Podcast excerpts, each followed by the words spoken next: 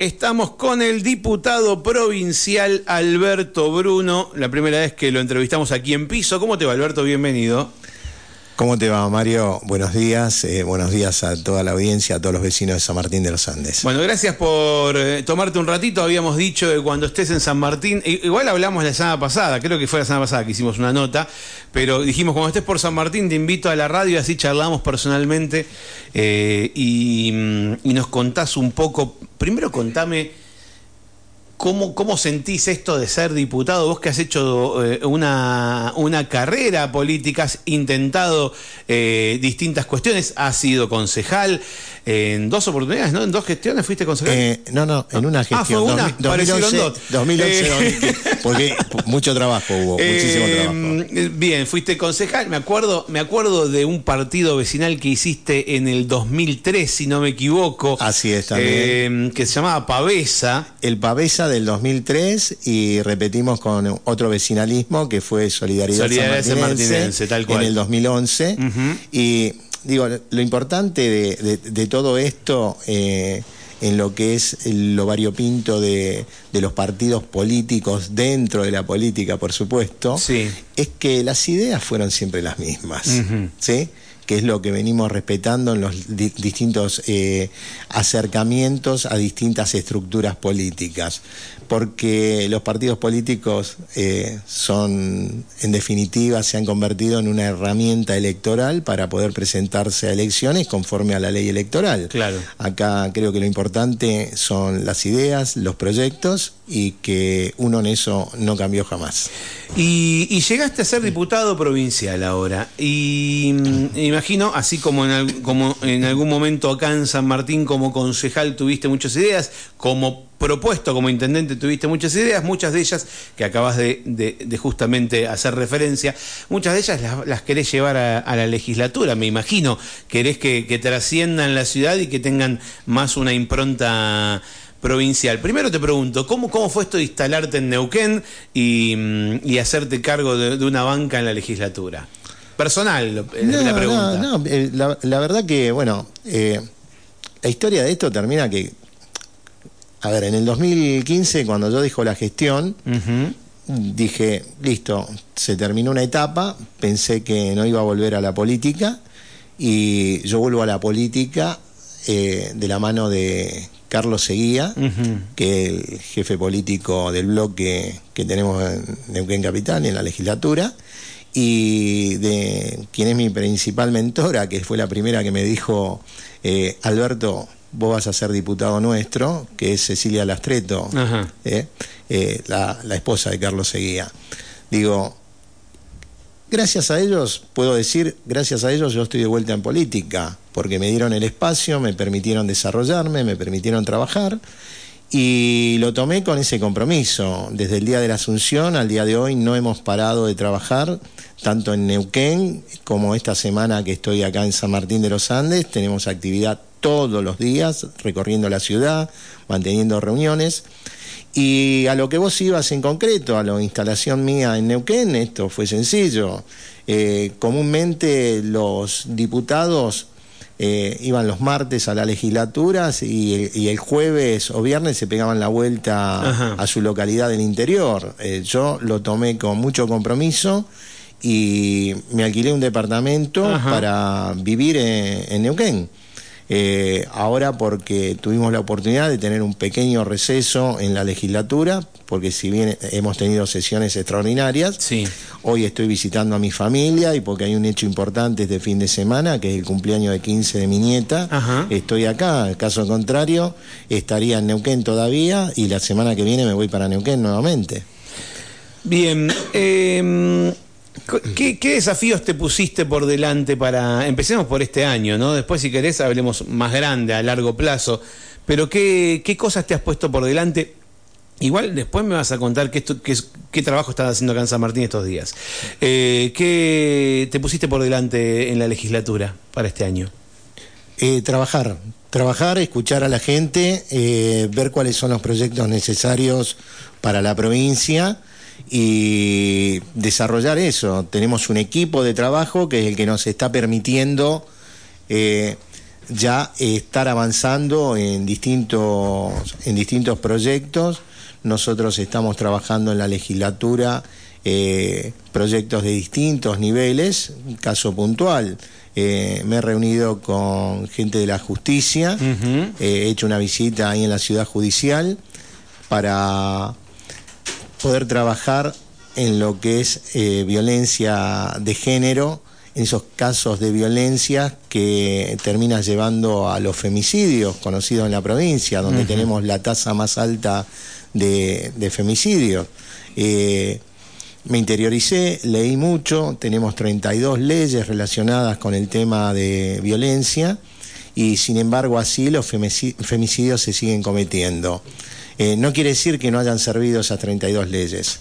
Se trató de hacer lo posible para impedirlo y cada uno en esto le pone su impronta. A mí me quedaba o hacer otra ley para que sea una ley más y en vez de tener 32 tengamos 33 o ponerle mi impronta en lo que yo pienso que puede ayudar a resolver esta cuestión. Y voy directamente a lo que es profundizar las penas en este tema. Hoy no puede ser que a quien se le aplique una perimetral rompa la perimetral una, dos, tres, cuatro veces y termine siendo un tirón de orejas nada más. Yo entiendo que aquel que rompa una perimetral tiene que terminar preso y que en una celda reflexione sobre el hecho puntual que no puede romper la perimetral, porque romper la perimetral es lo que lleva después a los hechos desagradables y que no quisiéramos que sucedan, ¿sí? Que son los golpes, son las lesiones y en algunos casos llega la muerte. Alberto, así como dijiste, eh, te debes encontrar con, mucho proyecto que, eh, inconcluso, hasta trabajado seguramente, analizado, elaborado, con contenido, eh, que, digamos, no sé cómo funciona la legislatura en sí, cómo es el procedimiento, pero hay bloques que presentan, porque hubo cambio, hubo mucho cambio, hubo cambio de gente, hubo cambio de bloque, hubo cambio, aparecieron partidos, se fueron otros, digamos, hubo movimiento en la legislatura Digo, pero cosas que quedaron sin tratar el año pasado, pero que se elaboraron previamente. ¿Ustedes cómo se informan de eso? ¿Hay, ¿Tienen acceso a esa información, a todos los contenidos para poder estudiar los casos, estudiar los proyectos? Mira, en este no es borrón y cuenta nueva un 10 de diciembre. No es que vos estás, eh, a ver, analizando todo lo que quedó o no quedó pendiente. Puede ser de tu interés, puede no ser de tu interés, le puede interesar a algún otro diputado, ¿no? Digo, el trabajo que hacemos y el caso que me ocupa es poniéndole el oído al vecino. Eh, yo vengo a San Martín a eso, a poner el oído al vecino y me he encontrado con que hay proyectos presentados en la legislatura de los cuales hemos tomado nota y ahora cuando esté de regreso ya la semana que viene, eh, si están archivados, los vamos a desarchivar, vamos a leer el proyecto y de tener viabilidad ese proyecto y porque el único motivo por el que no se ha tratado seguramente puede haber sido una falta de tiempo, pasó la gestión, quedó ahí, los vamos a reflotar y los vamos a poner eh, a consideración del cuerpo seguramente. Digo, Nómbrame uno, a ver, para tener una, una, idea. Alguno que hayas visto ahora en esta. Ahora, y lo habla, mira, te digo más, lo hablamos ayer en una reunión con el intendente. A ver.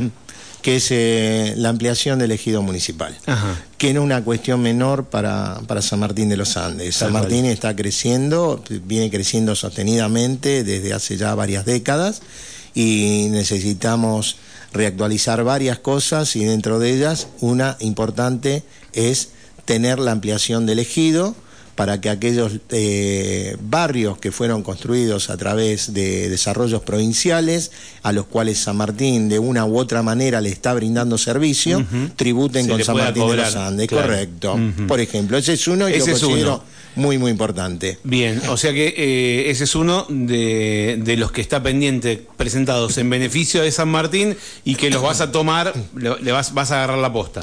Sí, sí, ya, ya ayer mismo eh, pedí que me consigan el, proyecto, así que calculo que la semana que viene cuando eh, esté en Neuquén ya voy a tener el expediente en mi despacho y vamos a trabajar en eso. Estoy trabajando, eh, todavía faltan ultimar detalles, ¿no? Porque lo hacemos con, no es presentar un proyecto porque si nosotros y con la experiencia que traemos del Consejo Deliberante sabemos que tenemos que consultar con las distintas áreas las que se van a vincular con el proyecto que presentemos y hay uno que está que está saliendo ahora que tiene que ver con la cuestión del sentir nacional eh, que a mí me toca profundamente que es la causa Malvinas donde estoy presentando un proyecto para que de las escuelas cuando se realice la promesa de la bandera, eh, se convoque a algún veterano de Malvinas para que haga la toma de la promesa a la bandera. Es una cuestión que tiene un sentir nacional, es una cuestión que tiene mantener viva la llama eh, y el recuerdo permanente a nuestros caídos, y es un tema que yo voy a estar trabajando durante los cuatro años por la condición mía de veterano de, de Malvinas, y priorizando siempre, como te digo, temas que le interesan al conjunto de la comunidad también. Esto también va de la mano. ¿Hubo diputados veteranos de Malvinas? No, no, soy el primero. Soy en la provincia. Provincial. En la provincia fui el primer concejal veterano de Malvinas y soy el primer diputado provincial veterano de Malvinas. Acá Luis de Brun grita, porque está en mayúsculas, todo, dice, buen día Bruno, viva Malvinas Argentinas, dice. Gracias, Luis. un eh, colaborador, un malvinero de alma, de corazón. Si hay alguien acá en San Martín de los Andes que colaboró en lo que es la difusión, y, presentar el respeto por la causa Malvinas es el amigo Luis de Brune, ¿eh? malvinero de alma, así lo, lo catalogo, miembro de la familia malvinera desde ya, por supuesto. Contame las reuniones que tuvieron acá en San Martín, además de esta reunión que dijiste con el intendente. ¿Hay algún otro tema que, se pueda desprender de esa reunión con el intendente? ¿Fue, fue en calidad familiar o fue en calidad de diputado intendente? No, no, fue, fue institucional. Eh, lo hicimos en el despacho del intendente. Fuimos con el equipo de trabajo, participó el concejal Sicilia y de alguna, de alguna manera. Eh, quisimos presentar todo el equipo de San Martín de los Andes, eh, que estuvo presente también, eh, que es la gente que va a trabajar. Y, casualmente ayer en lo que, fue la reunión con el intendente, tuvimos una previa en el Consejo Deliberante con el concejal Sicilia y, el equipo de acá de San Martín, donde eh, coincidimos en trabajar en, un proyecto de comunicación al ministro de Turismo de la provincia, a Gustavo Capiet, eh, para que se priorice la gestión para tener la conectividad aérea entre San Martín y Neuquén, Neuquén-San Martín.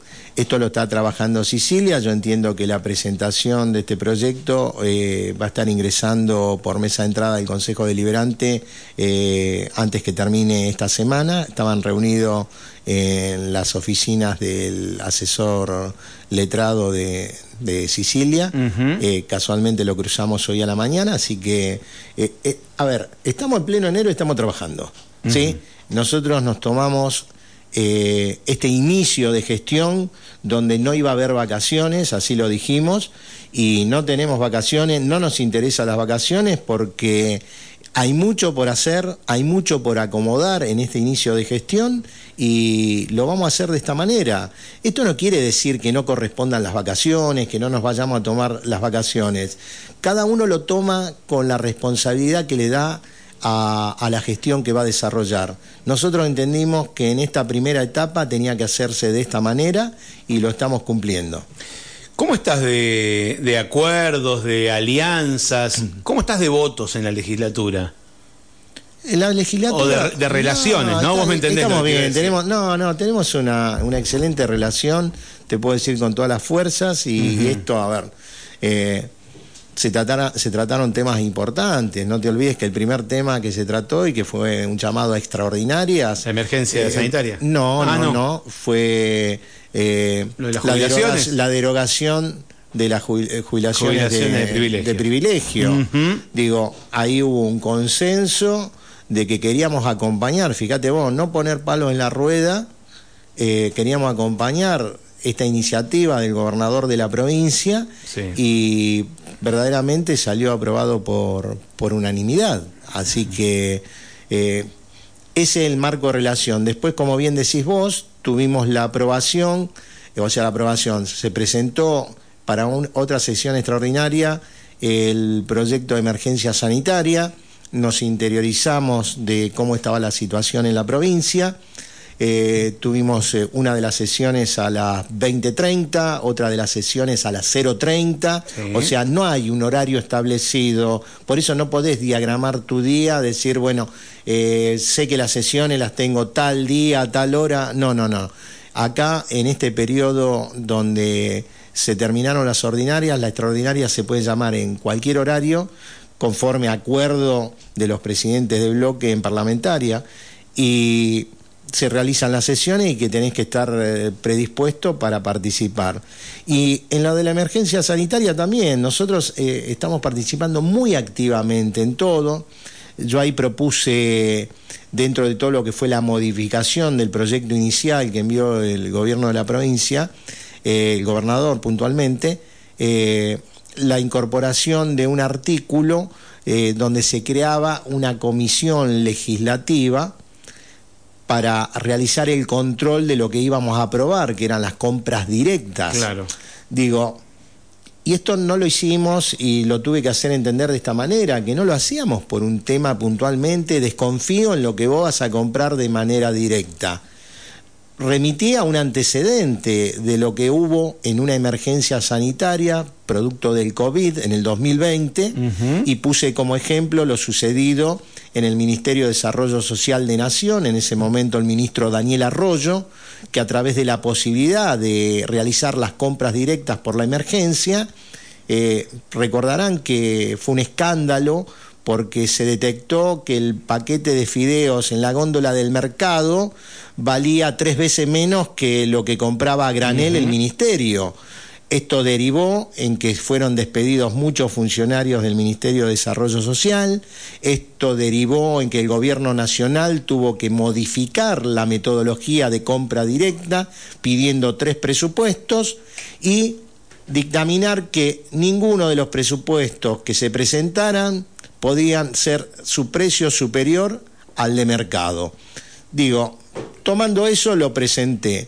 Se discutió el artículo, si yo seguía queriendo tener participación, queriendo tener presencia desde lo personal en la incorporación de un artículo, como hablamos campechanamente, íbamos a empiojar el desarrollo de la ley, entonces en lo personal hice prevalecer la responsabilidad institucional de lo que significaba resolver la problemática sanitaria ya con la urgencia que nos estaban pidiendo a seguir dilatando y discutir una incorporación de un artículo para que figure un artículo eh, de mi realización. Eh, de esa manera y con acuerdos entre los diputados decidimos que salga la ley eh, con las modificaciones que ya se habían establecido y no hubo ninguna discusión, no hubo ningún problema porque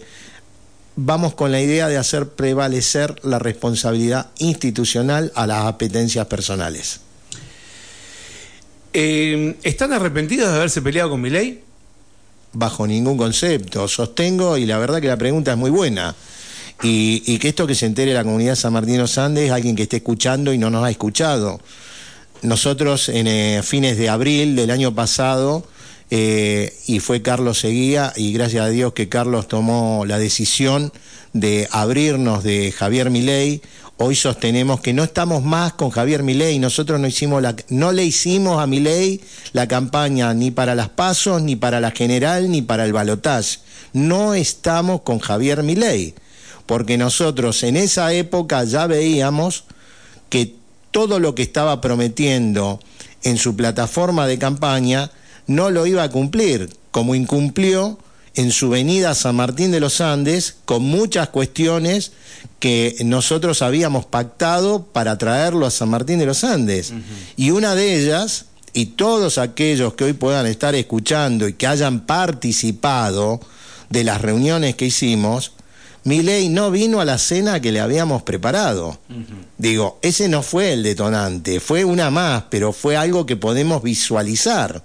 Lo que no se puede visualizar es que una vez que terminó la elección del 16 de abril, donde nosotros en la boleta no lo llevamos a Javier Milei, nosotros en la boleta lo llevamos a Carlos Seguía, candidato a gobernador, y apoyamos las propuestas que llevaba Carlos Seguía, candidato a gobernador. Que vos esas propuestas que llevaba Carlos son similares a las que por ahí proponía Milei. Que Milei lo único que hizo es ponerle el sello, el marketing de libertario. Pero terminan van siendo las mismas ideas liberales, eh, libertarias o como quieras llamarlo. Porque no fue Milei el que inventó a los libertarios. ¿eh? Los libertarios existían antes de la llegada de Milei y aquellos que tenemos ideas liberales existíamos antes que mi ley sea político, porque mi ley es político de cuatro años a esta parte. Vos recordarás, y hoy cuando empezamos la nota me hablabas de los partidos vecinales que habíamos, eh, en los cuales había sido fundador y por los cuales me presenté a elección. Yo en el 2011 hablaba de la teoría de las ventanas rotas por el tema de seguridad y hablaba de cómo en Nueva York, a través de una política de Estado, se solucionó el problema de seguridad que había en el Bronx a través del alcalde Giuliani, eh, Bloomberg y De Biasi.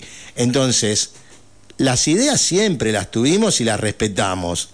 Ahora, si hay alguien que no respetó las ideas que pregonaba, fue mi ley y nosotros esto lo vimos y como te digo, el principal que vio esto fue Carlos Seguía y nosotros decidimos seguir alineado atrás de Carlos Seguía porque yo pregunto y si algún vecino en este en estos tiempos cobró su salario en dólares, que llame a la radio y que diga, yo cobré en dólares y caballito de batalla de mi ley era la dolarización a partir del 10 de diciembre. Eh, otro de los caballitos de batalla era que con los mismos de siempre el resultado iba a seguir siendo lo mismo y está con los mismos de siempre. Entonces, eh, si hay alguien que se corrió del eje de las propuestas que le hizo a la sociedad para que la sociedad decidiera ponerle el voto, fue mi ley, no fuimos nosotros. O como decía mi ley en aquella época, lo que pasa que es tan vertiginoso todo esto y la gente se olvida. Mi ley no nos apoyó nunca en la candidatura. Jamás hubo, y sino que alguien me lo mande, algún video de mi ley apoyándolo a Carlos Seguía como candidato a gobernador. Mi ley participó en todas las reuniones que hicimos haciendo su negocio personal, no apoyando a un candidato. Y si no, se puede buscar a través de Google ¿Qué decía mi ley de las elecciones en las provincias? Lo que decía mi ley se desprendía absolutamente de sus candidatos y decía, yo no tengo nada que ver o ustedes me vieron a mí en la boleta. Yo planteo lo mismo, en la boleta no estaba mi ley, en la boleta estaba Carlos Eguía. Y con Carlos Eguía continuamos, no nos corrimos un centímetro de lo que fue la propuesta de campaña con Carlos Eguía. Carlos Seguía propuso, me acuerdo de haberlo entrevistado como candidato a gobernador, proponía jerarquizar la policía, ¿no? Correcto, sí. ¿Vas a trabajar en algún proyecto en ese sentido? Pero todavía no me he reunido con. Porque todavía no arrancaron, sí, ya sé que todavía no son arrancaron. 30, 30 días, sí. Eh, tuvimos mucha actividad legislativa. Eh, si bien ahora la apertura de, de sesiones ordinarias es el primero de marzo, ya a partir de esta semana, que la próxima semana eh, estaré presente seguramente aquí en el aniversario del pueblo y todo lo que va a ser febrero, no vamos a esperar al primero de marzo. Ya ahí sí voy a empezar a, mantener reuniones con todos los referentes de las Fuerzas Armadas, Fuerzas de Seguridad, con todos los distintos actores políticos, eh, funcionarios del gobierno provincial y seguimos con la idea de que la policía tiene que estar jerarquizada. Sentimos la necesidad de que vuelva el respeto hacia la policía, que si dentro de la policía hay alguien que se equivoca en su accionar, reciba el castigo que corresponde, pero que haya alguien, como pasa en cualquier ámbito, que se corra del eje que debe sostener, no significa que todos sean iguales. Pero sí entendemos que tiene que haber una policía jerarquizada. El otro día casualmente estaba viendo, fíjate vos, ¿no? Un video de Dubai. Sí. Los policías andan en Aston Martin, en Ferrari. Y cuando detienen a alguien que anda en un, en un Lamborghini, tienen el máximo de los respetos. Porque el policía actúa conforme al código establecido y se lo respeta. Y nosotros acá queremos lo mismo. Y si mañana le podemos dar vehículos de última generación a la policía, se lo tenemos que dar. Tenemos que ir buscando las prioridades en las que vamos a trabajar. Estamos en ese proyecto en el que vos me preguntás. En todo lo que podamos hacer para jerarquizar a la policía, lo vamos a hacer. Y no solo a la policía. Distintas instituciones y organismos del Estado que merecen que le prestemos atención. ¿Hablas con Tulián? ¿Con Mercedes? Sí, me la, me la, cruzo. Digo, porque son colegas, es diputada también y en algún momento fueron del mismo equipo. A ver, nosotros por una mirada política diferente, eh, en su momento nos alejamos, sí. pero hoy tenemos un trabajo dentro de la legislatura donde yo entiendo que Mercedes eh, piensa de la misma forma en el sentido de que ella antepone la responsabilidad institucional y, en eso vamos a trabajar. Tuvimos la oportunidad de reencontrarnos aquí en San Martín de los Andes en un acto, no sé si fue el acto de proclamación de candidato acá, si mal no recuerdo. Ya ahí habíamos hablado de que, bueno, nos íbamos a juntar en la legislatura y nos cruzamos todos los días con Mercedes y te puedo decir que con Mercedes tenemos una, una relación excelente, una relación de, colegas de trabajo, como la hemos tenido en su momento en el Consejo Deliberante, y, estamos bien. Bien. Bueno, eh, digo porque ambos van a querer eh, tratar proyectos que tengan que ver con San Martín, ¿no? Bueno, por eso te digo que no tiene, No, tiene, que haber, ahí no tiene que haber mezquindad. Vos te imaginás que si Mercedes viene y me dice, eh, Alberto, eh, estoy trabajando en este proyecto que es para beneficio de la comunidad San Martín de los Andes, y la primera firma que va a tener es la mía, dentro de todos los diputados, porque no va a haber mezquindades en eso, porque no tiene sentido, porque aparte no somos aquellos jóvenes que en algún momento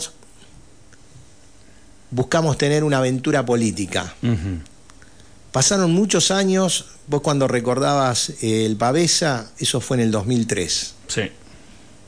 Pasaron más de 20 años. Yo creo que hoy tenemos que capitalizar la experiencia adquirida de esos más de 20 años que pasaron y devolverle a los habitantes de esta provincia las capacidades o no que podamos haber adquirido para mejorar y solucionar lo que necesita el vecino. Y esa es nuestra función. No es tener un protagonismo personal, porque en el caso mío ya estoy grande. Digo, estoy grande. Tengo 63 años, Mario.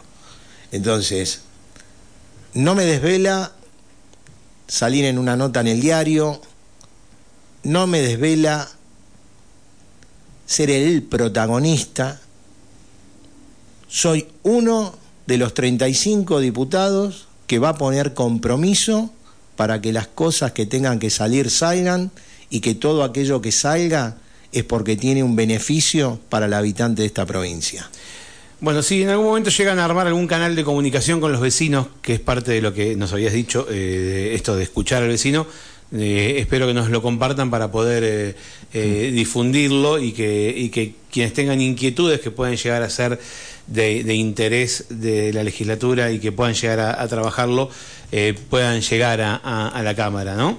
Bueno, como te decía, hace tan poquito, que a nosotros nos parece que es una eternidad, pero todavía eh, hace 30 días que estamos, eh, una de las cosas que se está haciendo es, dentro del equipo, se está buscando todos los contactos, no te olvides que estamos hablando a nivel provincial, de todos los medios a nivel provincial para acercarle a todos los medios cuál es el canal de comunicación a través de los mails, seguramente, para que puedan escribirnos y para que sean los medios los que cuando algún vecino tenga alguna inquietud de índole de que corresponda a la legislatura de la provincia, eh, sea el mismo medio, en el caso este, puntualmente seas vos el que le digas, mira, te paso el mail del despacho del diputado Bruno y ahí seguramente va a ser recepcionado y va a obtener la respuesta.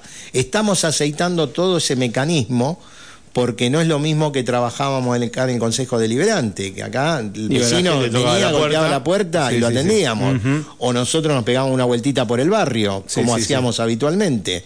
Eh, acá el trato tiene que ser igual para toda la provincia. Entonces, fíjate la cantidad de medios que hay en San Martín de los Andes, multiplicalo, multiplicalo por todas las localidades que tenemos en la provincia y es un trabajo bastante arduo, interesante, pero va a llegar el momento en que vos tengas el mail como canal de comunicación para que se lo pases a los vecinos. Alberto, te agradezco este rato que nos dedicaste en esta charla y bueno, te vamos a seguir molestando para ir conociendo las propuestas, los proyectos eh, y, todas las cuestiones que tengan que ver con la legislatura. Bueno, te, agradezco, te agradezco a vos. Eh, quiero aprovechar para plantear también la solidaridad con aquellos eh, vecinos, aquellas personas en todo el ámbito del país que hoy lamentablemente se están quedando sin trabajo porque hay un recorte muy drástico desde el Estado Nacional y que en cada localidad, así como yo te dije que nosotros no trabajamos con mi ley, aquellos que le hicieron campaña a mi ley, aquellos que hoy son devotos de mi ley, sería bueno que los medios que lo sacaron para hacerles un reportaje, hoy los llamen y que les digan que vayan a poner la cara en los conflictos existentes o en los que puedan llegar. Porque hacer política no significa salir alegremente por la radio a decir acompaño a tal o cual y le pido el voto al vecino y convenzo al vecino para que vote a tal o cual persona y después se lavan las manos. Los referentes de mi ley de San Martín de los Andes que vayan a ver a los trabajadores de parques que hoy se quedan sin trabajo y que generen las gestiones con los contactos nacionales que ellos tienen para buscar de resolver el problema. Te agradezco mucho y cuando gustes, sabes que podés contar con mi presencia. Gracias Alberto por este rato que nos brindaste. 11.45, lo escuchaste, hablamos con el diputado Alberto Bruno.